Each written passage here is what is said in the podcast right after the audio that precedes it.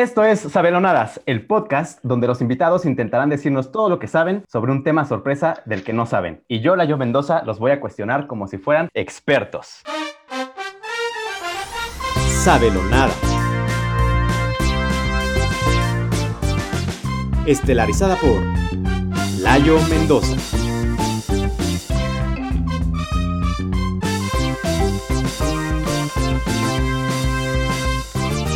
Con nuestros abelonadas invitados, Santiago Nakakawa y Rubén Peralta.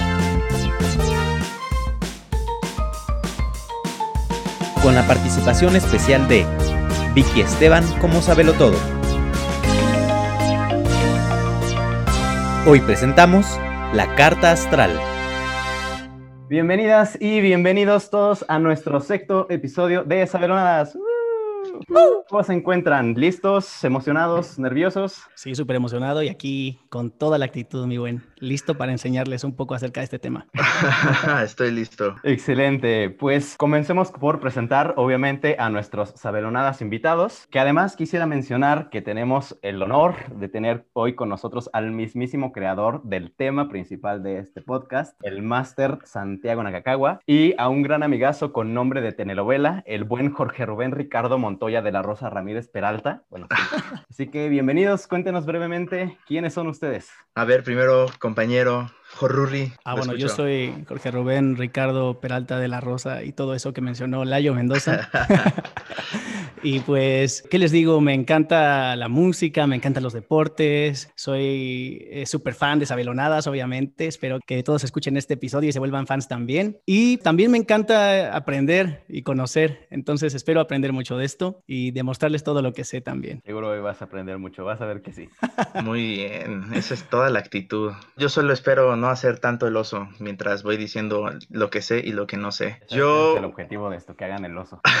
Yo soy eh, ingeniero en sistemas, pero soy músico y productor musical de Closet. Bueno, ya más bien soy más ingeniero de Closet que músico en estas alturas, pero bueno, la vida, ¿no? Entonces, pues nada, aquí andamos haciendo de todo, todo tipo de proyectos y pues como bien dijo mi compadre, pues a aprender mucho y a divertirnos. Si les gustó el tema principal del podcast, pues ya saben a quién llamarle aquí al, al maestro Nakakawa. Ah, claro que sí, muchas gracias. Pues bueno, el día de hoy, el tema que les traigo, siento que ha tomado mucha fuerza en los últimos años, sobre todo entre la chaviza, y tiene que ver con la siguiente pregunta. ¿Qué signo zodiacal son? Ok. la cara de Naka ya nos lo dijo todo. A ver, ¿qué signo oh, man. Yo soy Leo. Mira nada más, yo también soy Leo, mi estimado Nakakawa. Yo sé, el primero de agosto es tu cumpleaños, ¿verdad, carnal? Segundo de agosto. ah, segundo. Mi hermano, ya fue, ya fue. Ya soy segundo más viejo. de agosto. Sí. El mío es el 31. De aquí nos vamos a celebrar. Perfecto. Veremos a, a, dos Leos hacer el ridículo el día de hoy. Y yo que me llamo Leo, soy Virgo. ya en un mes va a ser mi cumpleaños. El 8 de septiembre hay dato curioso para quien quiera Perfecto. felicitarme y mandarme un regalito, ¿no? Mándele, mándele, pon ahí la, la dirección.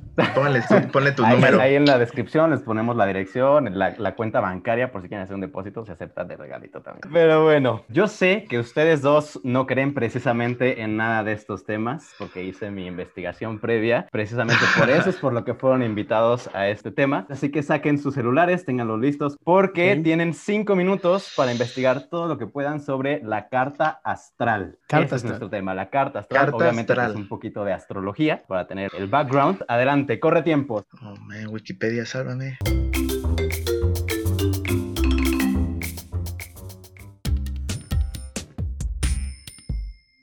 ¿Quieres conocer el futuro? Madame la Yoconda te espera. ¿Quieres saber si tienes oportunidad con tu crush? Solo necesitas saber su signo y los astros nos guiarán para conquistarle. Madame la Yoconda te ayuda. ¿Buscas dinero? ¿Buscas fama o felicidad? Elige uno y los astros revelarán si está en tu destino. Madame la Yoconda te aconseja. ¿Quieres saber si te están sonsacando? ¡Llama ahora! El futuro está al alcance de tu smartphone. Madame la Yoconda te quita las dudas sobre la vida. Tiempo, queridos amigos, se acabó su preciado tiempo. ¿Cómo les fue en su búsqueda astrológica? Están viendo a dos leos muertos. La verdad es que encontré muchísima información, aprendí muchísimo y ahorita se los voy a compartir todo. A ver si es cierto. pues ahora que ya son todos unos astrólogos y adivinos, pídanle a los astros la sabiduría porque es momento de comenzar con el interrogatorio. Y pues obviamente la primera pregunta obligada para poder conocer más acerca de la carta astral, pues es que a grandes rasgos nos expliquen un poquito qué es la astrología. Venga, mi estimado Naka, por favor. Claro que sí, con mucho gusto. Verán, la astrología, como bien se puede deducir de la etimología astro, estrella, y logía, que es el discurso, logos, ¿no? Entonces, por eso se puede deducir que astrología es pues el discurso de las estrellas, por lo tanto es esta disciplina en donde se intenta interpretar a los cuerpos celestes y darles un significado y cómo estos influyen en nuestra vida diaria, ¿no? ¿De acuerdo, Rubén? ¿Tú qué nos dices?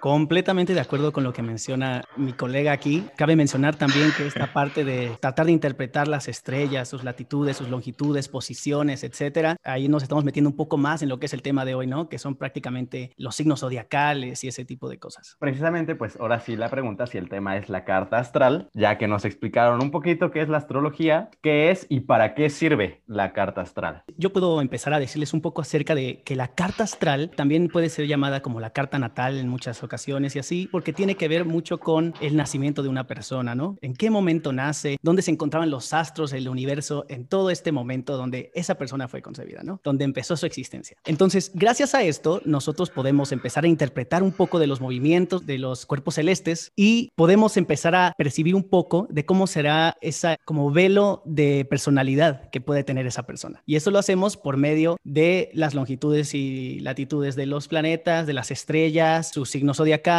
y etcétera. Ahorita les voy a platicar también un poco más aquí a fondo mi querido amigo Nakakawa. Claro que sí. Cabe mencionar que, bueno, muchos pensamos a veces que está estrictamente relacionado con las estrellas, pero no, también los planetas influyen y muchas veces como las estrellas, digo, están lejos, por lo tanto generalmente mantienen una posición estática, sí se mueven, pero obviamente el movimiento de las estrellas por la distancia que tienen y todo es mucho más lento y se percibe mucho menor, pero el de los planetas no. Entonces, muchas veces las estrellas son las que definen los aspectos básicos que nos dan como las estructuras básicas de nuestras personalidades, pero es el movimiento de los planetas y exactamente cómo se va desarrollando este movimiento interacción entre ellos lo que va definiendo la singularidad de cada uno de nosotros, ¿no? Y cómo como individuos, al final del día, puede haber dos leos que dentro de la categoría de leos, pues son distintos, tienen pequeñas diferencias, porque evidentemente es ridículo que la gente llegue a la conclusión de que por el simple hecho de que todos nacieron exactamente en la misma época, todos son ya por ende completamente iguales. Esa es la percepción que la gente general tiene y pues no es tan simple. Y justo continuando con lo que me comentas y regresando un poquito a la pregunta anterior sobre la astrología, ¿cómo es que los astros, la posición de cómo estaban cuando tú naciste, cómo es que eso o por qué la astrología cree que eso afecta en tu forma de ser? ¿Qué relación hay entre la forma de ser de una persona y dónde estaban las estrellas cuando tú naciste? Pues yo creo que la respuesta ante todo esto es energía, energía, ¿Crees porque ¿O lo sabes? lo sé, bueno, es que esto ya también rebasa la ciencia y también se vuelve una filosofía, una forma de vida, ¿no? Entonces, por eso digo creo, porque es la forma en la que yo interpreto mi, mi existencia, justifico mi ser y entiendo todo lo que me rodea, ¿no? Pues al final del día todo es energía y así como la luna tiene la capacidad de mover las olas en el océano, obviamente las estrellas y la forma en la que las estrellas están ubicadas afectan en la forma en la que una persona puede o no recibir ciertas energías positivas o negativas que a lo largo de nuestra vida pues nos va a ir definiendo, ¿no? Y nos va a ir afectando. Completamente de acuerdo contigo, mi buena Cacagua. Justo lo que menciona de la energía es muy importante. Lo hemos visto, como ya mencionó en la Luna, por ejemplo, los campos magnéticos que mueven esa parte del océano, etcétera. Y no sé si alguna vez ustedes han visto estas pulseras también que son como magnéticas, que te hacen equilibrar el centro y sentirte mejor cuando estás haciendo ejercicio, etcétera. Pues es el mismo principio, ¿no? Esta parte de energía que la puedes recibir de muchas formas, ya sea de manera solar, de manera magnética y de otras muchas maneras que a veces hasta desconocemos, ¿no? Porque la energía nunca se destruye, solo se transforma. Y eso justamente recibir esa influencia es la que va a estar permeando y moviéndote hacia una personalidad que más o menos, como dicen acá, aunque todos somos diferentes, llegas a tener esas cosas que compartes con la gente que nace en tu mismo situación de energía, ¿no? Por ejemplo, como nosotros los leos, que somos competitivos por naturaleza. Muy bien. Oye, ¿qué se necesita? O sea, si yo les dijera ahorita, oigan, quiero que me lean mi carta astral, ¿qué necesitarían ustedes? Y obviamente que me digan cómo es que se lee. Claro, creo que aquí también hay muchas escuelas y tipos de pensamiento en cuestión de la carta astral. Y eso es muy importante tomarlo en cuenta porque no sé si han escuchado ustedes acerca de la numerología, que también es un estilo de carta astral que tiene que ver con los números en tu vida y cómo va todo así, etcétera. Pero vámonos a meter un poco más a esta parte de la astrología, las latitudes, la posición de los planetas, como estábamos diciendo, ¿no? Pues resulta que justamente cuando naces lo que necesitan es saber eh, el día que naciste prácticamente, el año en que naciste. Y con eso nosotros podemos empezar a ver dónde estaban las posiciones e interpretarlas, ¿no? Porque tenemos como un mapa, digamos, ya planteado, donde se mide por grados, cada 30 grados se está viendo en qué posición está, etcétera. Y ahí es donde vamos a ver nosotros tu ascendente, dependiendo de dónde están algunas de las lunas, etcétera, ¿no? Tu descendente, la casa en la que estás también. Ahorita te explico un poco más a, a detalle con eso, pero prácticamente lo hacemos así, literalmente solo con tu fecha de nacimiento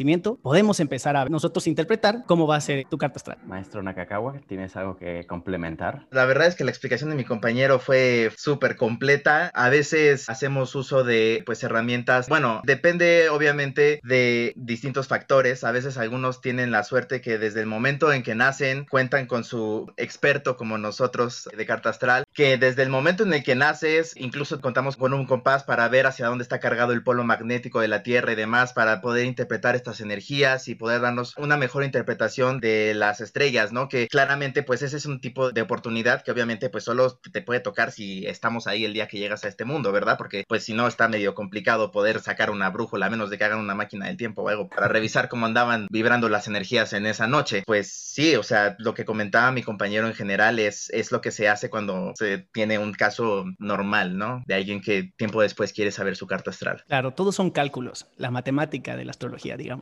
Muy bien. Y tú me hablabas de ángulos y grados y casas y no sé si puedan explicarnos un poquito más esa parte de las casas y los ángulos y ascendente y descendente, ¿qué es todo eso? Porque yo también había leído por ahí que había algo de medio cielo, algo del cardenal fijo, mutable, son varios términos que andan por ahí que no sé si nos podían ayudar a, a explicarnos más o menos qué significan cada uno. Claro que sí, vamos a empezar con la ascendencia y con la descendencia. Entonces, como ustedes bien sabrán, o bueno, no, no sabrán, les voy explicar. Porque aquí los eh, únicos que saben son ustedes dos. Por supuesto, por supuesto.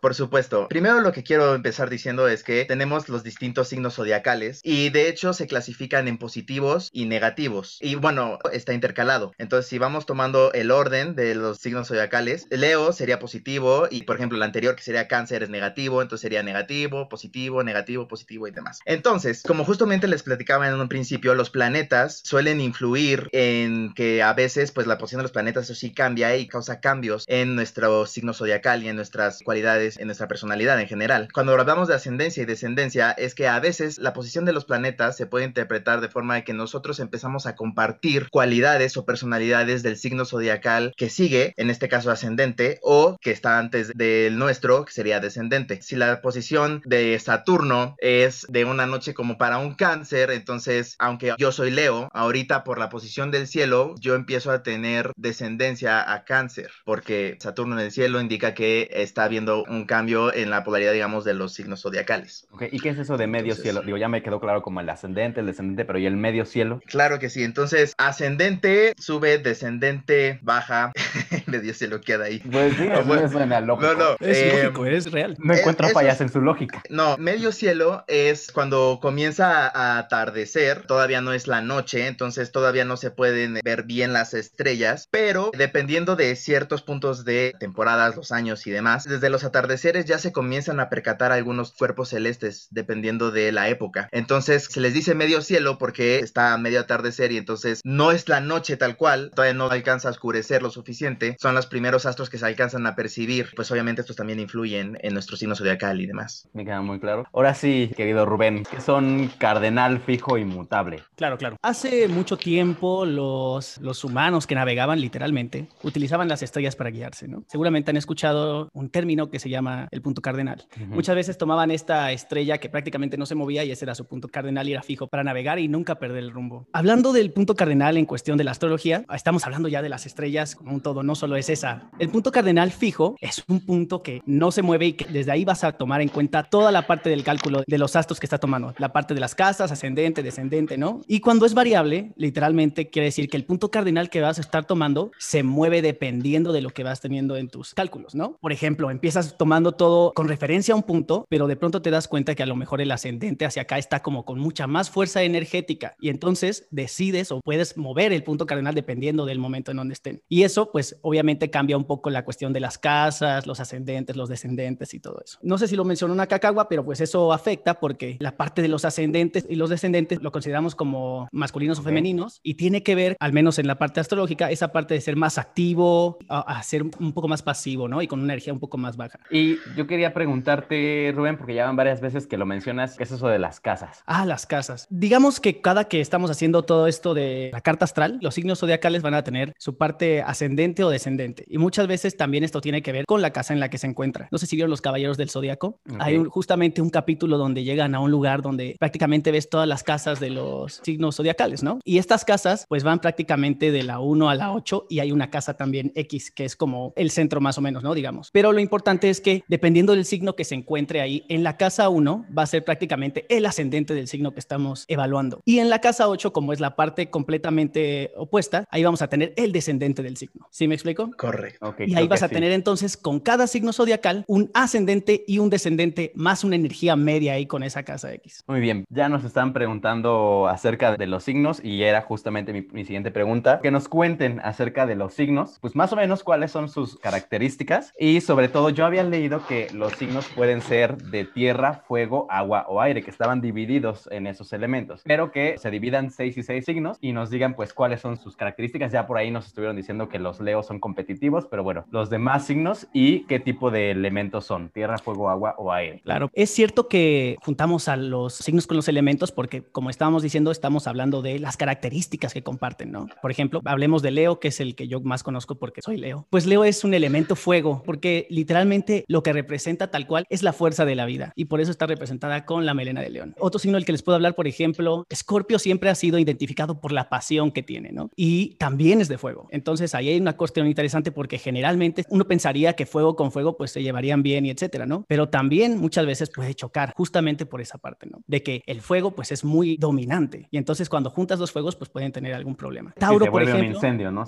Dos ya Exacto, incendio. exacto. Por eso muchas veces también las personas cuando se conocen entre sí y se ha hecho mucho más popular últimamente, sobre todo entre los jóvenes, ya lo saben ustedes en TikTok con esos trends nuevos que hay y toda la cosa, de empezar a saber cuál es el signo de la otra persona, ¿no? Para saber si ya tengo compatibilidad contigo o no, dependiendo de tu signo y las características que sé que manejan ese signo. Si hablamos de Tauro, por ejemplo, sabemos que Tauro es tierra porque es como un signo mucho más centrado. Justamente se caracteriza por esa parte de ser organizado y de ser firme con sus decisiones. Bueno, pues tenemos Aries, generalmente lo ubicamos como un borrego, y como Tauro también es tierra, están bastante relacionados. También tenemos Virgo, ah, Aguas, aguas, eh, con lo que digas de Tauro, Virgo. Aries.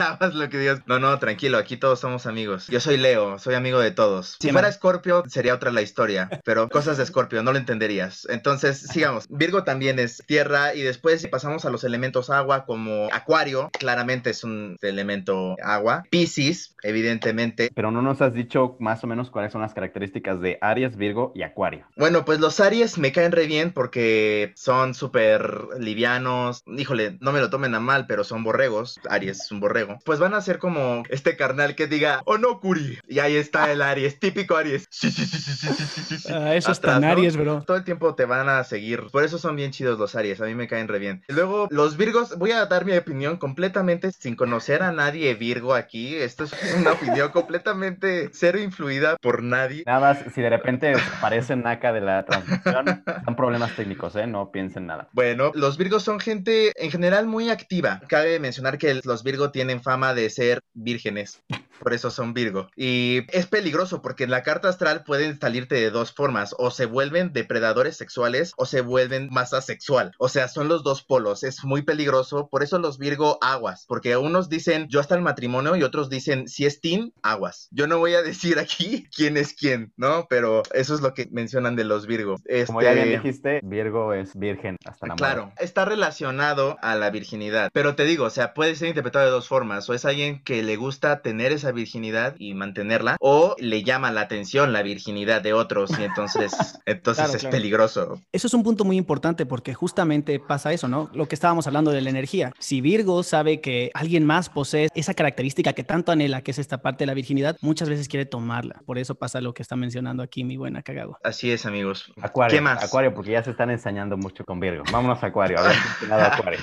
Pues Acuario obviamente es el agua, ¿no? Generalmente los acuarios son gente súper relajada y pues como el agua, ¿no? O sea, fluyen en cualquier ambiente, con cualquier persona, suelen ser gente bastante flexible, generalmente van a buscar la forma de resolver un problema sin tener que afrontar tanto, ¿no? También suelen ser medio evasivas, ¿no? O sea, suelen rodear los problemas y rodear los obstáculos de la vida y encontrar la manera más sencilla sin necesidades de confrontar, ¿no? Muy libres en ese aspecto. Rubén, tus siguientes tres. Pues rápidamente les voy a comentar acerca de Géminis, que es el primero que me viene a la mente. Géminis es interesante porque es una dualidad todo el tiempo, ¿no? Literalmente Géminis es la descripción de bipolar. Pues obviamente son dos energías que están compartiendo un mismo cuerpo y está esa parte como que pues tienen una pelea interna, ¿no? Por un lado tienes esta parte dulce, como amable, etcétera, y otra parte que es más calculada, más fría, que se aleja más de la gente, etcétera. De los Géminis yo les recomiendo nada más que se cuiden mucho, sean sinceros con ellos y pídanles lo mismo porque literalmente van a tener ellos siempre dos trenes de pensamiento, uno que les dicen y otro que no, y pues no les va a gustar enterarse de lo que no. Géminis obviamente es aire, justamente se puede ver en esta parte que pues sí fluye mucho, pero también tiene estas dos cosas que podemos nosotros percibir del aire, ¿no? Es como una leve brisa que te puede prácticamente relajar en un día caluroso y también puede ser el viento sonsacador que tiene, por ejemplo, un torbellino, ¿no? Por eso es considerado viento. También tenemos Capricornio, que también es viento, si nos vamos a seguir por esta parte. Capricornio es muy interesante porque es un signo del que no se habla mucho y no sé por qué sea, porque la verdad es muy interesante, ¿no? Capricornio es como ese signo que siempre quiere ser más de lo que es, ¿no? Siempre va a buscar gustar a la gente y eso es algo que es padrísimo, pero también conlleva sus consecuencias, ¿no? Los Capricornios son personas que siempre están buscando dar lo mejor de sí, mejorar, ser cada vez mejores, pero les cuesta mucho aceptarse como son. Entonces, si ven un Capricornio que está tratando de echarles porras a ustedes y eso muchas veces puede ser porque se está prácticamente reflejando y quiere que a él le echen porras. Entonces échenle la mano también a ese amigo Capricornio que tienen, échenle porras a ustedes a ellos. ¿Y qué más? Creo que cáncer es de los que faltan, ¿no? Sí, falta cáncer. Vale, vale. Cáncer obviamente es Sí, yo este... tengo, tengo una hermana cáncer.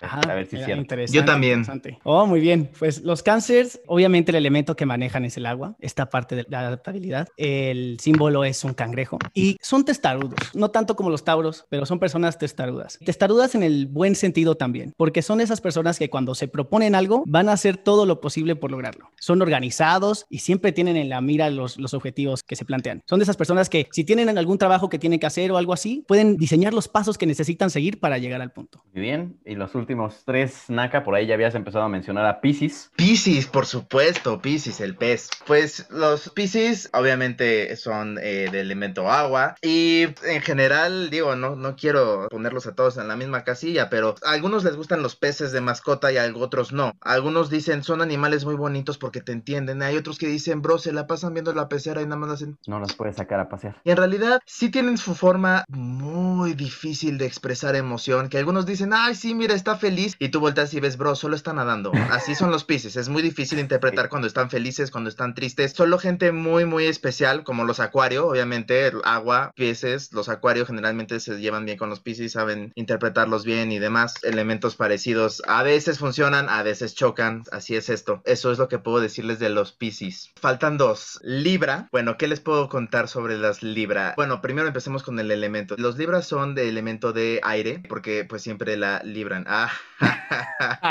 el chiste del tío para aquellos mayores que nos escuchen. Este, los Libras suelen ser gente pues un poco introvertidos. No suelen ser tan fácil de hacer contacto con ellos al principio, pero una vez que te agarra confianza, uy, cuidado, eh. Irte de antro con un Libra, uy, no, no, no, no, no, no, no, eso puede acabar muy mal para ti o para él o para los dos. Pues sí, calladitas, pero también atrevidas, ¿no? Y Sagitario. y Sagitario, por supuesto. Gracias, gracias, moderador. Sabía que empezaba con Sa, Sa, Sa, Sa. Sagitario es tierra y el Sagitario es medio sangriento, es medio violento, pero cuando se cansa es de los que se quedan dormidos en las fiestas y así, ¿no? Entonces son como muy activos, muy hiperactivos, pero así de rápido que les viene la energía, así de rápido se les va. Son peculiares los Sagitario. Oigan, yo también había leído por ahí que al momento de que te leen tu carta astral y te dicen justo de cuál es tu signo ascendente, descendente y demás, pues existían esto de tienes un Sol y Marte y Júpiter y Venus. Entonces, ¿por qué además de las estrellas tenemos ahí a los planetas? ¿Qué significa que tengas un signo en Sol, en Marte y aparte lo de los grados y los números? Porque la verdad yo estoy muy confundido con todo esto de cuando te leen la carta astral, ¿para qué sirve todo eso? Pues mira, para contestar esta pregunta primero tenemos que hablar sobre los orígenes de los signos zodiacales y de los planetas,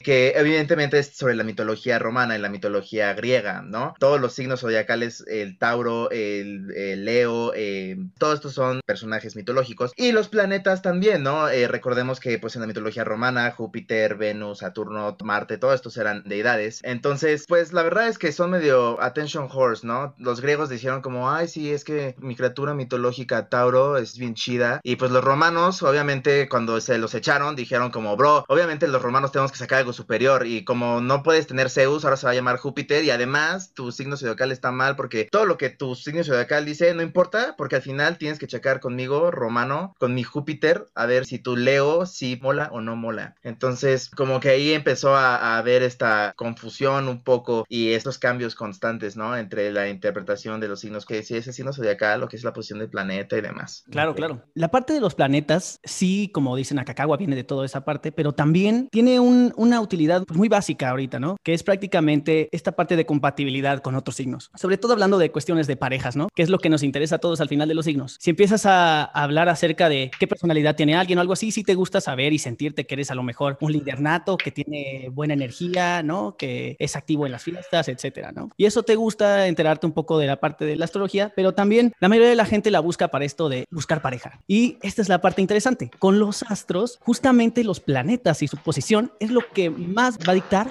si eres compatible con alguien, más que nada. Entonces, aquí es donde vamos a ver, ¿no? Cada planeta tiene su signo zodiacal, digamos, y ahí es donde nosotros vamos a ver qué tan compatible eres con alguien. Como ya lo mencioné, se van midiendo por grados, ¿no? Eh, si estás, por ejemplo, con tu planeta al planeta de alguien más, si están en 180 grados, digamos que ustedes se complementan sus energías. Y entonces, pues ahí tienen como una pareja interesante porque prácticamente tienen visiones diferentes, pero si logran hacer que funcione, van a lograr hacer algo muy bueno juntos. Ahora, si están en 90 grados, por ejemplo, ahí es una mala señal. No les recomendaría jamás que estuvieran en alguien que su planeta está a 90 grados del suyo, porque ahí van a tener choques muy fuertes. No se van a poder entender en ningún lugar, ni siquiera platicando ni en la cama. Entonces, ni lo intenten.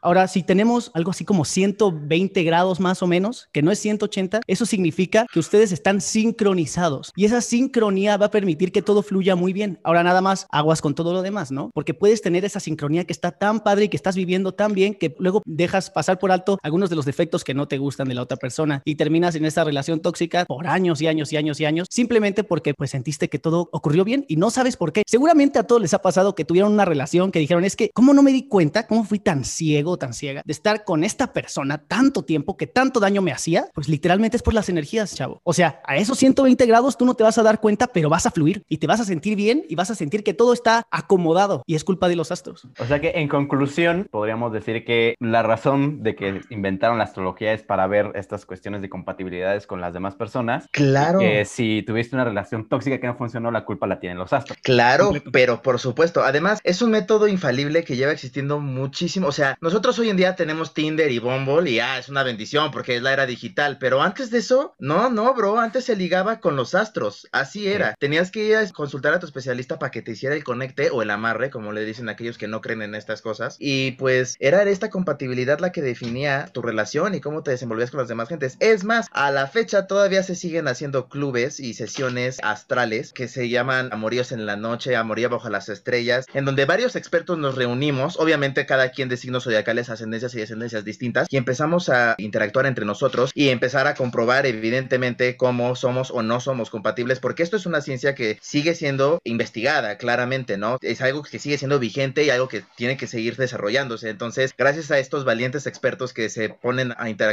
bajo las estrellas cada X, Y tiempo, pues hoy en día seguimos descubriendo y entendiendo aún mejor la forma en la que la gente interactúa y se desarrolla entre ellos. Claro, claro. Me encantó la alegoría que hiciste con lo de Bumble y con lo de Tinder literal. Creo que los astros son mucho mejores que eso porque, como dice, puedes encontrar infaliblemente quién es una pareja con la que vas a vibrar. Punto. Y con eso vas a tener una relación mucho más fácil. Lo que sí les voy a decir, que es muy importante, es que también está esta parte de las energías que no dejen pasar por alto. Es una oportunidad de verdad única. Tienen esta parte para literalmente ustedes investigar qué energías quieren tener en su vida, ¿no? Si a lo mejor ya fueron siempre muy activos, etcétera, y la gente siempre se siente intimidados por ustedes porque siempre ha sido así, busquen un poco de estas energías que son un poco más calmadas, que generan seguridad en la gente, etcétera, y búsquenlas en sus parejas. También para que sus hijos luego nazcan con estas nuevas energías que tienen todavía más, este, digamos, como puedan influir en su vida también. Y esto se logra literalmente mejorando la raza, cada vez haciendo mejores seres humanos en todos lados. Fijándose en qué momento practican el delicioso para más o menos saber qué signo va a salir y más o menos cómo van a querer al hijo, ¿no? Correcto, es un acto calculado, más que hacerlo nada más por pasión y por diversión como lo hacen hoy en día, háganlo calculado, mejoren la raza. O sea, eso que dicen es que los hicieron con amor. No, no, no, los hicieron en la noche correcta, no se equivoquen. no se Correcto, ustedes son planeados. Bueno, la mayoría. Ese es el nuevo te hicieron con amor. Cuando lo planearon, hicieron los cálculos con los astros de en qué momento vas a nacer. Y para ellos eran que tengas un compatibles. signo positivo. Claro. Correcto, correcto. Excelente. Pues muchísimas gracias, Naka y Rubén, por abrir nuestras mentes a los designios cósmicos de la imaginación y la falsedad. Porque a pesar de que estuvo muy interesante todo lo que nos dijeron, pues sabemos que ahora pasaremos a ver si es verdad o no todo lo que nos dijeron. El día de hoy nos acompaña la mamá de una gran amiga que ha estudiado este tema, entre varios otros, así como el tarot y las runas. Pero bueno, mejor que ella nos platique un poquito más acerca de ella y de por qué es nuestra invitada del día de hoy. Con ustedes está Vicky Esteban. Bienvenida. Hola, Un placer, Vicky. muchas gracias igualmente. Me parece súper divertido y súper bueno que hagan este tipo de podcast. La verdad es que son geniales, tienen la verdad muy muchas ideas muy buenas, pues está muy muy padre.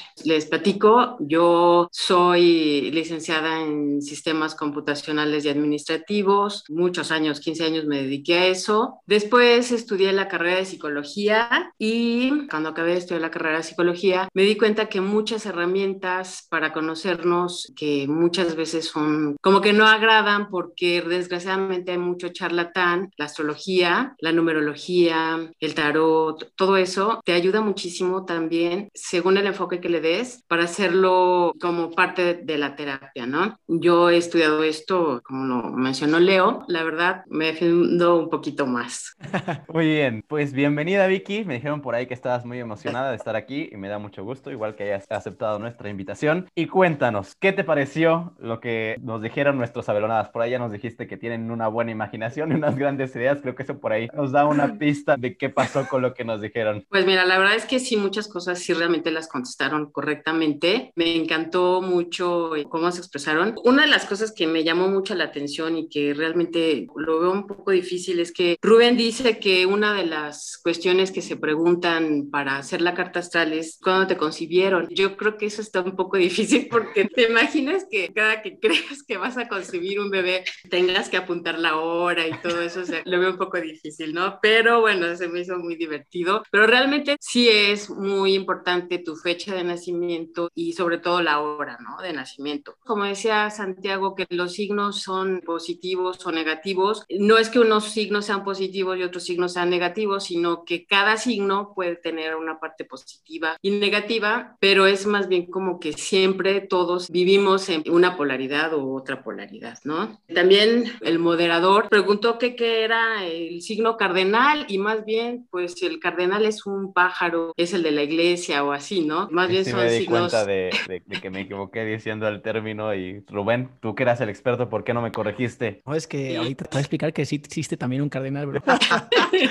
Es que el cardenal es el que te lee todo. Sí, ese sí, ¿no? Entonces es más bien cardinal. También que de Capricornio no se hablaba, pues realmente se habla de todos los signos. Sí podría ser que Capricornio no crea mucho en las cuestiones de los signos, pero bueno, en general se habla de todos los, los signos, ¿no? También, por ejemplo, bueno, algo que, como dicen, los caballeros del zodiaco les ayudó también para tener así cierta idea, o la verdad, los conocimientos que los planetas están relacionados con la mitología, pues sí, es real y es súper interesante, ¿no? Que realmente la astrología sirve para encontrar pareja, tanto como eso no, sí les recomiendo que mejor sigan con el Tinder, pero lo que sí es que puedes ver tus compatibilidades, ¿no? Pero muchas veces es bien basado porque a veces que hasta ni son compatibles tanto y realmente se pueden llevar bien, ¿no? Como les decía, también estudio numerología y pasa lo mismo, ¿no? Ahorita que contesten las preguntas ya verán por qué, ¿no? Esos son mis comentarios. Muy bien, si quieres vamos revisando más o menos las preguntas. No sé si nos quisieras comentar acerca de la astrología en general, a qué se dedica la, la astrología. Realmente estuvo correcto lo, lo, que dijeron. La astrología realmente sí es el estudio de los astros, del movimiento de los planetas y sobre todo cómo influye hacia nosotros, ¿no? Se empezó a estudiar desde hace 5.000 años, ¿no? Con los babilónicos y con los egipcios, veían cómo se movían los astros, los planetas y demás y cómo influía esto en los acontecimientos que iban teniendo. Además, la astrología lo tenemos que ver que es de manera general y particular, ¿no? Cómo influye a nivel todos, a nivel mundial, a nivel país o a nivel particular como personas. Posteriormente siguieron investigando, siguieron estudiando los romanos y los griegos y fue donde se les dio el nombre de cada uno de los signos y esos son puestos conforme a los dioses olímpicos. Después los chinos y los hindús también siguieron haciendo sus investigaciones y hasta la fecha tenemos todos estos temas que son muy recurrentes y que todos se relacionan y que todos tienen cosas ciertas. Pues realmente eso es a grandes rasgos la astrología. Y de ahí sale la carta astral. ¿Qué es y para qué sirve una carta astral? La carta astral es un gráfico, un mapa, es una representación de lo que es el momento que uno quiere estudiar. Los astros, los planetas, todos están en constante movimiento. Entonces, la carta astral es el momento exacto que tú quieres saber cómo influyó en ese momento lo que está pasando. Tú puedes sacar una carta astral de tu nacimiento, que es realmente lo que se saca y te dan como una proyección de tu vida. Puedes sacar una carta astral de un país, de un año, y puedes saber qué es lo que está pasando o qué es lo que va a pasar. La carta astral es muy buena porque te sirve como una herramienta de autoconocimiento. Por ejemplo, hay veces que dices, es que, ¿por qué siempre tengo parejas tóxicas? ¿Por qué siempre me pasa esto? ¿O por qué me llevo mal con mi jefe? ¿O qué bárbaro, es que esa persona siempre le va súper bien económicamente? ¿O hay gente que le cae dinero siempre de la nada? O sea, muchísimas cosas que te pasan buenas o malas y hay veces que no sabes ni por qué. Más o menos nosotros construimos nuestra vida, pero ya hay cosas que están puestas. O sea, no quiere decir que en la carta astral está todo puesto y que ya, o sea, tú ya no vas a hacer nada porque eso ya está puesto. No, o sea, existe la libertad para hacer lo que nosotros queramos. Entonces tú tienes, por decir, ahí en tu carta astral sale que tú ahorita puedes encontrar trabajo, ¿no? Y que es un momento muy bueno para que tú encuentres trabajo, pero nunca vas y buscas trabajo, pues no vas a encontrar el trabajo. Entonces, como que te va poniendo las cosas para que tú veas que tienes a favor y que tienes en contra. Y muchas veces también esto te sirve para que tú puedas prevenir. Otra cosa muy interesante es que hay como ciclos. Entonces, por ejemplo, puedes estar en el ciclo de Saturno. El ciclo de Saturno dura 29 años. Entonces, tú cada 29 años, y ahorita no sé más o menos qué edad tengan, pero a lo mejor ya algunos van a estar llegando a esa edad, a lo mejor entre los 29 y los 32 años van a haber cambios muy fuertes en su vida. Yo que ya los pasé, yo realmente tuve cambios muy fuertes en mi vida en esa edad. Cada 29, 32 años más o menos vas teniendo cambios. Hay, por ejemplo, ciclos de 20 años por las cuadraturas y si te pones a ver, por ejemplo, cuando tú llegas a los 20 años, un poco menos, más o menos, es cuando tú tienes que escoger tu carrera, ¿no? Y es una cosa muy, muy importante porque eso es para toda tu vida. Cuando tú llegas a los 40 años, es la crisis de los 40 años. Entonces tú pregúntale a la gente que ya pasó los 40 años y dice, no, pues sí, sí me pasó esto. Y así a los 60, a los 80, entonces cada ciclo también es importante saber qué es lo que puede pasar.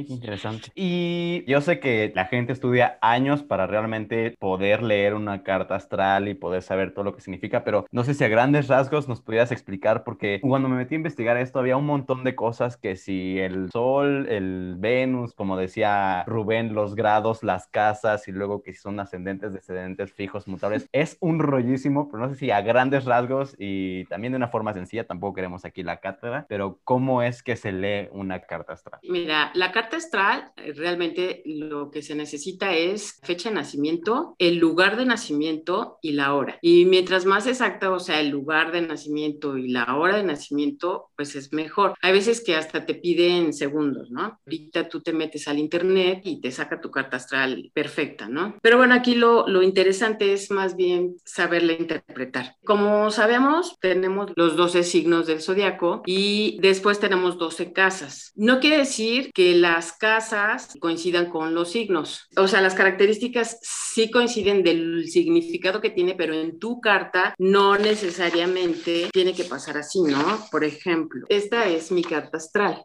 Bueno, perdón, para los que no nos están viendo, porque esto es un podcast, Ah. menos para que se den una idea, Ah, ok. es como Bueno, un bueno. pues círculo que está dividido precisamente en 12 áreas, que son los 12 signos, pero aparte en la parte de adentro hay unas líneas que van eh, juntando ciertos signos con otros y en la parte central están los números del 1 al 12 que precisamente representan las casas. Ya ustedes en su casa podrán meterse a internet y poner en Google imágenes, carta astral para que vean cómo es, pero ahora sí, perdón por la interrupción. No te preocupes. Mira, otra cosa muy, muy importante, que la carta astral, o sea, son geocéntricas. O sea, aquí la Tierra es el centro de todo y todo gira alrededor de la Tierra. Entonces, tenemos lo que es el círculo, como dices tú. Ese círculo se divide en un plano cartesiano que se divide en cuatro. Entonces, en el plano cartesiano tenemos una línea vertical, que es el meridiano, y una línea horizontal, que es el horizonte. La línea horizontal, lo que nos va a medir el inicio de la línea es el ascendente y el final es el descendente. Pero ¿cómo se mide esto? Se mide a través de tu hora de nacimiento. Cuando pones ahí tus datos, te pone que tu ascendente es X. Por ejemplo, en mi caso es escorpión. Escorpión ya es de los últimos signos del zodiaco. Entonces, mis casas, mi casa 1 va a estar en escorpión. Después de escorpión sigue Sagitario, Capricornio, Acuario,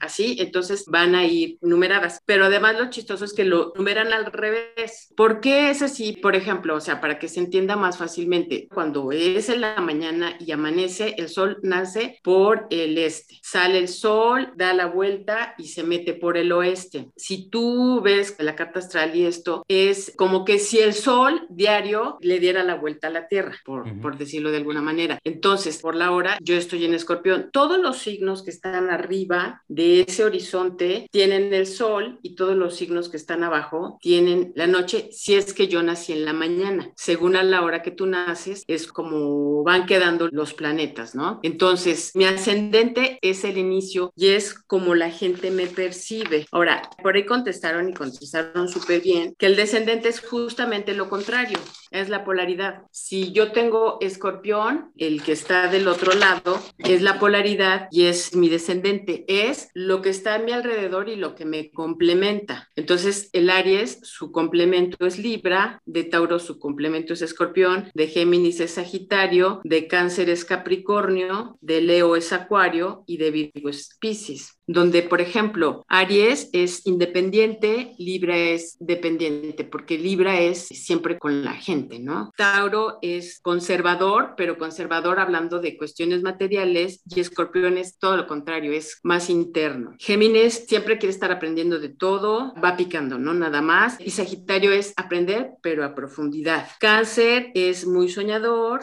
Capricornio es muy práctico. Leo es líder y Acuario es totalmente libre. Virgo es analítico y Piscis es más receptivo. Esto es lo que se refiere a ascendente y a descendente. Ya tenemos lo que es la línea horizontal. Ahora, la línea vertical, la parte de hasta arriba es el cenit, se puede decir que ese es el medio cielo. La parte de abajo es el del nadir y ese es el fondo del cielo. Ahí, conforme están los planetas y todo eso, es cuando tú ves de qué es lo que se trata. Pero, por ejemplo, lo que te podría decir que ves con el medio cielo son tus ambiciones, tu vocación, tus propósitos, para dónde va dirigida tu vida, en qué te vas a ocupar en este mundo, ¿no? Y el fondo del cielo es lo oculto, lo más íntimo que tenemos, ¿no? La- lo que tenemos adentro de nosotros. Ya tenemos nuestro cuadro cartesiano y dentro de ese cuadro tenemos tres rebanadas de pie en cada cuadrante. En los ejes cartesianos justamente tenemos los solsticios y los equinoccios. Ahí es la cardinalidad. Los signos que se encuentran en los solsticios son los equinoccios, son los signos cardinales. Son los signos líderes porque como son los primeros, como de donde arrancan, son signos controladores. Los signos cardinales son cáncer. A cáncer le gusta controlar las emociones, eh, el hogar, la familia. Él es como de familia, ¿no? A Libra le gusta controlar la sociedad, como habíamos dicho, ¿no? La atmósfera social. A Aries le gusta controlar el liderazgo, o sea, él es el líder nato del zodiaco, ¿no? Y a Capricornio,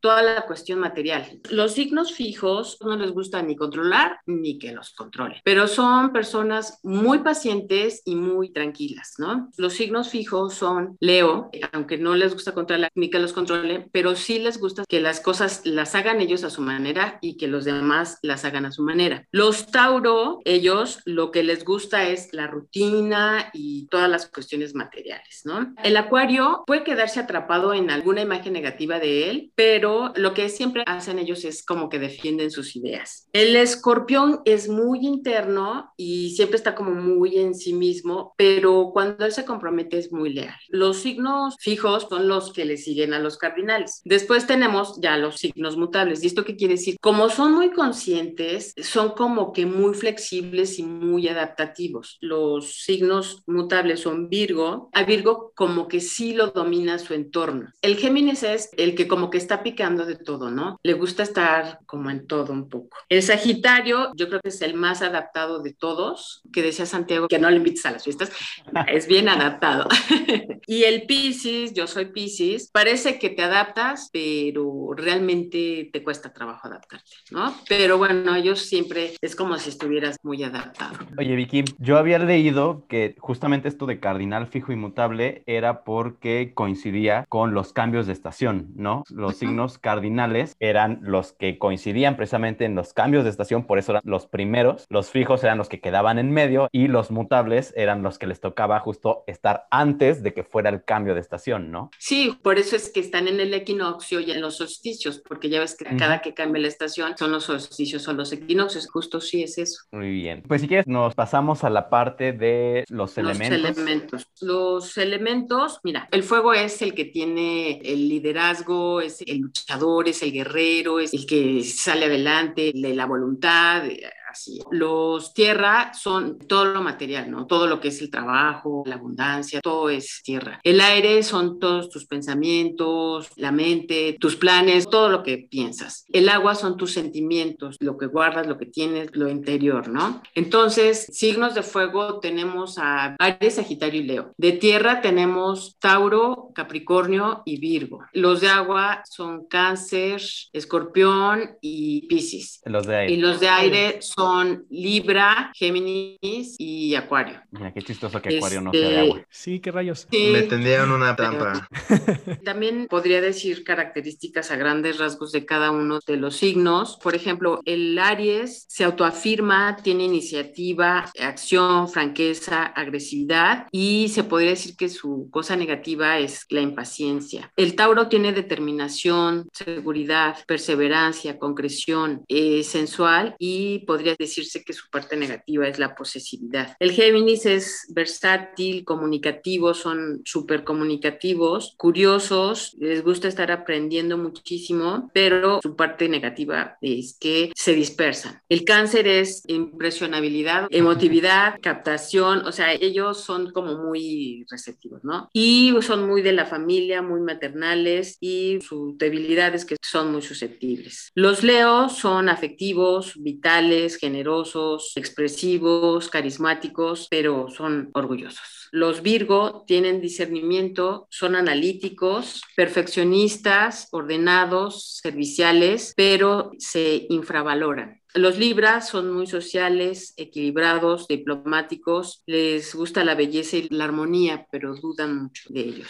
Los Escorpión son transformadores, son sexuales, que por ahí alguien dijo eso, son ocultistas y son muy intensos, pero se contienen mucho. Los Sagitarios tienen muchas aspiraciones, son muy espirituales, filosóficos, aventureros, optimistas, pero son muy exagerados. Los Capricornios llegan mucho a la realización son muy racionales, muy responsables, muy concretos, pero llegan al ostracismo. Los acuarios son altruistas, libres, fraternales, originales, progresistas, pero son radicales. Y los Piscis tenemos mucha receptividad, sensibilidad, psiquismo, compasismo, misticismo, pero nos confundimos mucho, por tanto siempre estar en mucha profundidad. Ya vimos las características de los signos. Ahora, cada casa también significa algo. La casa 1 es la personalidad y la apariencia física. La casa 2 es el dinero. La casa 3 son los hermanos, los estudios básicos y los viajes cortos. La casa 4 es el hogar, la familia, la madre, el padre, las raíces y el hogar. La casa 5 5 es el erotismo, los hijos, la creatividad, la recreación, las aventuras amorosas y los niños. La casa 6 es el trabajo y la salud, las obligaciones y la estructuración del tiempo. La casa 7 son las parejas, los socios y el matrimonio. La casa 8 es la sexualidad y la muerte, las herencias, el dinero que te llega de alguna manera y los procesos de transformación. La casa 9 es la mente superior, la religión, los viajes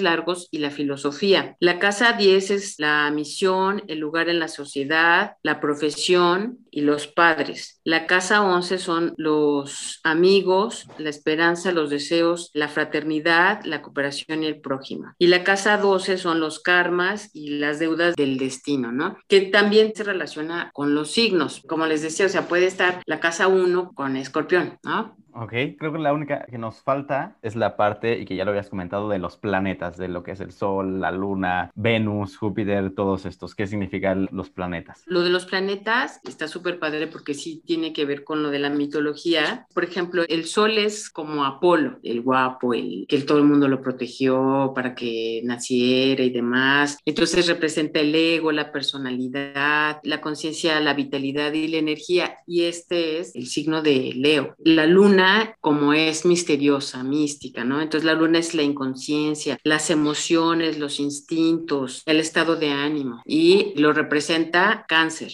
Mercurio, pues bueno, es súper inteligente, súper hábil, abogado, vendedor. Entonces representa la mente, la comunicación, el intelecto, la razón, la inteligencia, el lenguaje. Es el regente de Géminis y Virgo. Venus es Afrodita, es la gemela de Apolo, es la belleza, la atracción el amor, las relaciones, el arte y la armonía. Es regente de Tauro y de Libra. Marte es Ares, ¿no? Es el dios de la guerra, es el guerrero, es el agresivo, es el sexo, es, es la acción, el deseo, la competencia, el coraje, la pasión. Es el regente de Aries, Júpiter, como bien lo dijo Santiago, es Zeus, es el dios del rayo, es el de la suerte, es el poderoso, ¿no? Es el crecimiento, la expansión, el optimismo, la abundancia y el entendimiento, y es el regente de Sagitario. Saturno es el padre, te dice qué hacer, es el tiempo, es Cronos, es la estructura, es la ley, la restricción, la ambición, la disciplina, la responsabilidad, y es el regente de Capricornio. Al principio, cuando se empezó a estudiar la astrología, se quedaron en Saturno. Posteriormente, ya el siglo pasado, se descubrieron los siguientes planetas y son como que exaltaciones de los anteriores, como si estuvieran como refinados, ¿no? Y entonces es Urano y es el padre de Saturno, es el cielo que junto con Gea tuvieron a Saturno, ¿no? Y es la excentricidad, la rebelión, la reforma, los cambios imprescindibles y es regente de Acuario.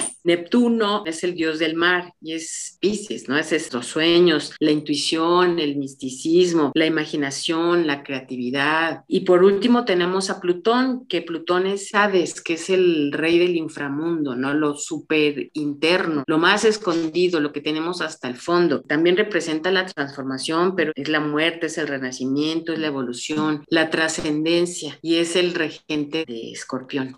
Y entonces, según los planetas en donde los tengas, las casas, qué, qué influye, por ejemplo, si Júpiter, que es el de la suerte, lo tienes en la casa 10 del trabajo, entonces quiere decir que vas a tener suerte en el trabajo. Tenemos también otro símbolo que es la rueda de la fortuna, que es la suerte. Entonces, en la casa en la que esté, también significa que vas a tener suerte en esa casa y tienes la influencia del planeta y del signo. Pues sí, la verdad es que cuando me puse a investigar el tema para este episodio, la verdad es que sí está muy interesante y la verdad sí está muy complejo porque justo para leer una carta astral necesitas saber, por un lado, qué significa cada uno de los planetas, las casas ascendentes, en todo de estos los signos. Y luego ya, pues lo interesante de cuando lo leen es justamente hacer todas estas conexiones de todos estos planetas, estas características, elementos, las casas, las posiciones. Y como nos dicen precisamente por el chat, por eso, aunque haya dos leos, las combinaciones pues son infinitas. Entonces, por eso, aunque sean del mismo signo, pues no necesariamente son exactamente iguales, porque lo que influye es pues todas estas otras combinaciones y conexiones que existen detrás. Pues Vicky, no sé si hay alguna otra cosa que tú creas que es importante aclarar, mencionar o que a ti te gustaría comentar a nuestro público, a nuestros sí,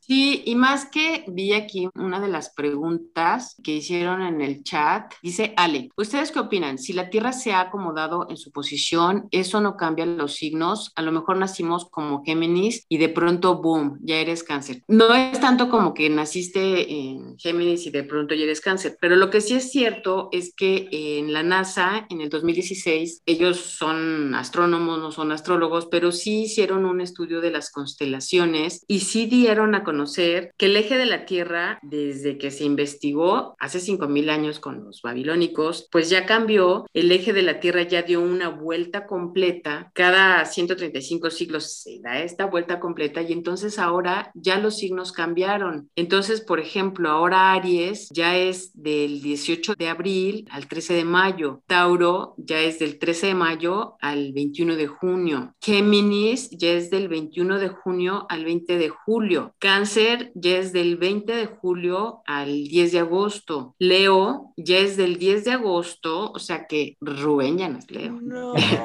del 10 de agosto al 16 de septiembre. Entonces, Leo, tú ya serías Leo. ¿Cuándo es tu cumpleaños? Sí, ¿verdad? Entonces, nosotros somos cáncer. No, tú eres Leo, yo soy cáncer. No, Ah, no, tú eres 31, ¿verdad? Santiago sigue 31 siendo Leo y, no, no, no. y ahora también, también soy cáncer. Es cáncer y Layo es Leo. Virgo es del 16 de septiembre al 30 de octubre. Libra es del 30 de octubre al 23 de noviembre. Escorpión es del 23 de noviembre al 29 de noviembre. Y aquí mencionan un nuevo planeta que es Ofiuco, ah, que es del 30 de noviembre al 17 de diciembre. Y Sagitario es del 17 de diciembre al 20 de enero, Capricornio es del 20 de enero al 16 de febrero, Acuario es del 16 de febrero al 11 de marzo y Pisces es del 11 de marzo al 18 de abril. Aquí también dan otro dato en donde dice que las habilidades natas de Oficuo son para la medicina. Pueden ser doctores o pueden ser científicos, pero realmente los nacidos en Oficuo lo que tienen es que son resucitadores. Entonces, por ejemplo, si ellos son médicos, van a ser muy buenos médicos para sacar adelante a la gente de las enfermedades. Si ellos son economistas o empresarios, una empresa que ya esté muy arruinada o muy mal, ellos van a tener la habilidad de sacarla adelante. Oye, y para,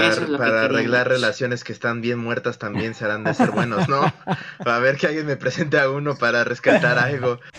¿Cómo es que tú sabías eso de Oficuo? ¿Y por qué? Porque ya lo había escuchado. ¿Por qué no lo mencionaste hasta ahorita? Porque yo me niego a que exista Ofiuco porque ahí es donde yo soy cáncer y no soy Leo. Los ofiucos no existen para mí, lo siento.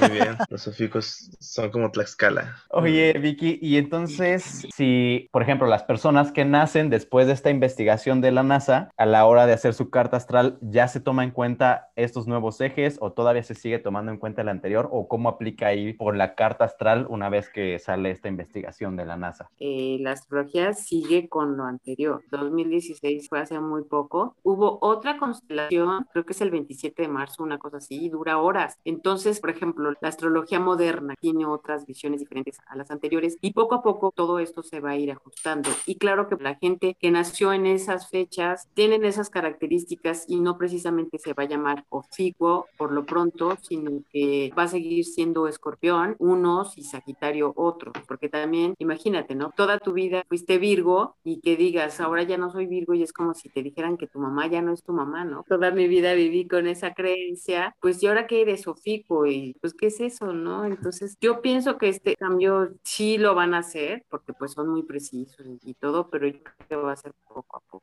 Pues sí, las cosas finalmente siempre van cambiando y pues puede ser que a veces sea bueno, a veces sea malo, finalmente eh, eso ya lo decidiremos nosotros y pues obviamente los astrólogos ya irán viendo cómo se irán adaptando, pues como cualquier otra cosa, ¿no? Naka y Rubén, como les decía al inicio, yo había hecho mi investigación y hasta donde yo sabía, ustedes no creían en estos temas de la astrología y demás. Entonces mi pregunta es, ya que vivieron esta parte y ya fueron nuestros expertos, ¿qué opinan ahora de estos temas? Y ya que por ahí en el chat nos comentaba Naka que ya se metió a investigar su carta tal y que sí estaba muy on point, díganos, ¿qué opinan ahora del tema? O sea, es que es demasiada información, o sea, mira, yo empecé a ver lo que decía la descripción porque resulta que yo soy ascendente en Pisces, dice que soy signo zodiacal Leo y signo lunar Cáncer. Y empecé a leer las implicaciones de esas tres cosas y eso sí cuadraba tal cual, o sea, en personalidad y todo, y también decía, tienes cierta inclinación hacia la música y yo, hola, y yo, oh, maldita sea, me van a decir aquí toda mi vida, ¿no? Justamente está todo esto que mencionaban de las casas y lo de los planetas y demás, y ya vi que son como cuatro cuartillas y dije, ay, el lunes sin falta, carnal, pero la verdad es que se ve interesante, es que, mira, para que ya me haya metido a investigarlo es porque ya me intrigaron, porque la verdad es que yo soy muy escéptico para estas cosas, entonces yo nunca he sido ni supersticioso ni nada que tenga que ver con ni suerte, ni astrología, ni nada de eso, entonces fue una experiencia interesante.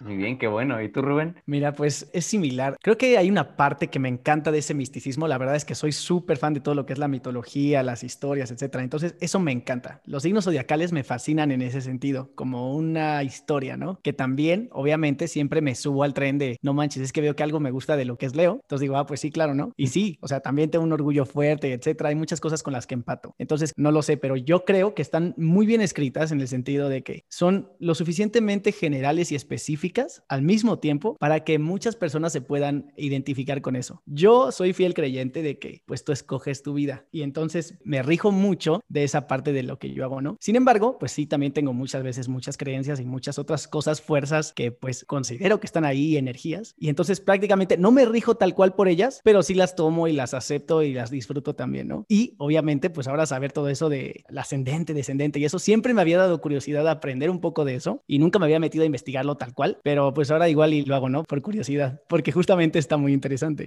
Así es, y ciertamente pues todos los puntos de vista son válidos, hay gente que cree que no, es muy de cada quien, pero como dices, también de repente está interesante pues meterte a investigar y conocer un poquito, y por qué no darte la oportunidad de eh, conocer sobre estos temas y a partir de ya conocer y saber de qué trata, pues ahora sí generar tu punto de vista, ¿no? No nada más porque, ah, no lo conozco y así es de las estrellas y demás, guácala con esa gente, ¿no? Sino más bien es, si quieres tener una opinión verdadera, pues métete a investigarlo un poquito y ya a partir de eso, pues ya te generas ahora sí tu opinión. Si después de leerlo y demás sigues diciendo guácala con astrología, pues está bien, ¿no? O sea, no se trata de que a todo el mundo le guste, pero pues primero por lo menos investiga y conoce un poquito más, ¿no? Y está padre que justo ustedes, que yo sabía que no creían, pues a partir de esta plática, pues se les generó por lo menos el interés, ¿no? De conocer un poquito más. Ya si después de esto terminan creyendo, no, es otra cosa, pero por lo menos el interés, pues ahí apareció, ¿no? De que algo está interesante, algo está pasando y pues está padre eso, ¿no? Ya para cerrar esta parte, Vicky, no sé si hay algo que nos quisieras decir, sobre todo para las personas que no creen en estos temas, algo que te gustaría decirles. Es que realmente es característico de personas que no crean por su forma de ser y por la influencia que tienen y porque son, por ejemplo, los signos de tierra, pues son como más dados a no creer realmente porque ellos son más materiales, son más concretos. Entonces es como muy lógico que no crean. Entonces, realmente, pues como en todo, hay gustos y pues a la gente que no le gusta, pues nunca lo va a estudiar y nunca va a entrar. Pero a lo mejor hay gente que aunque sea muy tierra y muy material, pues a lo mejor sí le encuentra una lógica muy material y muy concreta. Entonces ya es cuestión de gustos. Lo que decía Jorge ahorita, su comentario es que a él le gusta hacer las cosas como él es y como piensa. Y sí, o sea, realmente todo esto está, pero nosotros, afortunadamente en donde vivimos, tenemos el libre albedrío para hacer lo que queramos. Entonces podemos tener influencias, podemos tener características, podemos tener muchas cosas, pero finalmente cada quien construye su vida como quiere. De acuerdo. Pues muchas gracias Vicky por aceptar la invitación y pues por este conocimiento que nos acabas de aportar. Y pues quién sabe, a lo mejor también en algún futuro podrás venir a platicarnos sobre otros temas también súper interesantes como es la numerología, las runas, que son justo los temas que más experta eres, entonces estoy seguro que más información podremos encontrar ahí. Pero bueno, antes de terminar, me gustaría recordar que la misión de este podcast es precisamente exponer y concientizar un poquito acerca de los ultra crepidarios, que no tienen nada que ver con los astros, sino que más bien son las personas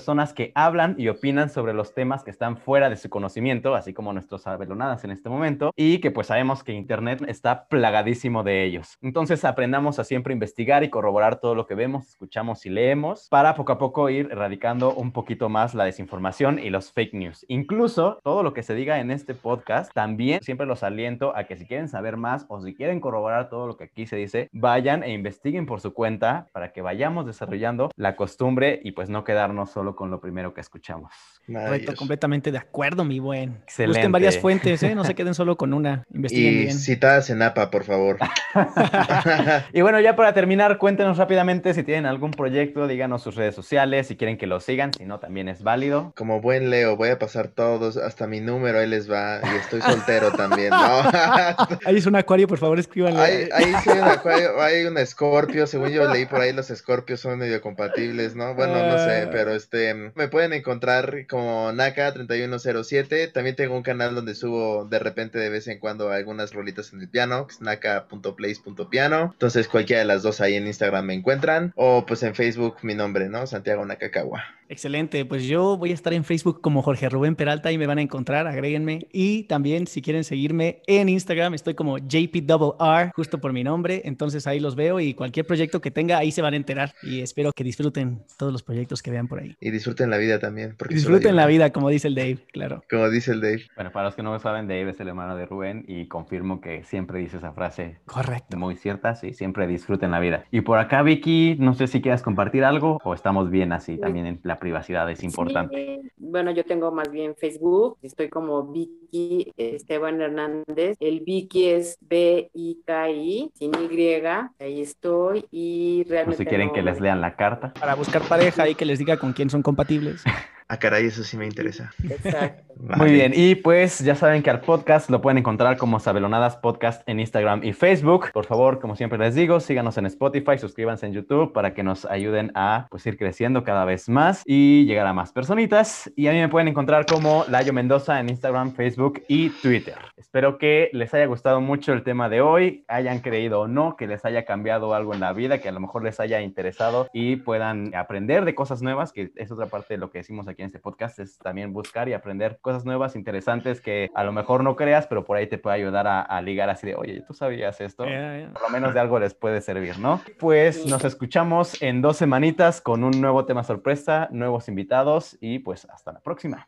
Muchas gracias. Hola, soy yo, el Sabelonir. ¿Sabías que el estudio de la astrología se adapta a la mitología de cada cultura? Por eso existen diversos horóscopos como el chino, con 12 animales, o el hindú, donde a los signos se les denomina Rashi y a los planetas Grajas. O también está el de los celtas, que se divide en 13 animales y 21 árboles. y eso es todo por ahora, porque quería que me interpreten mi carta astral. Hasta la próxima.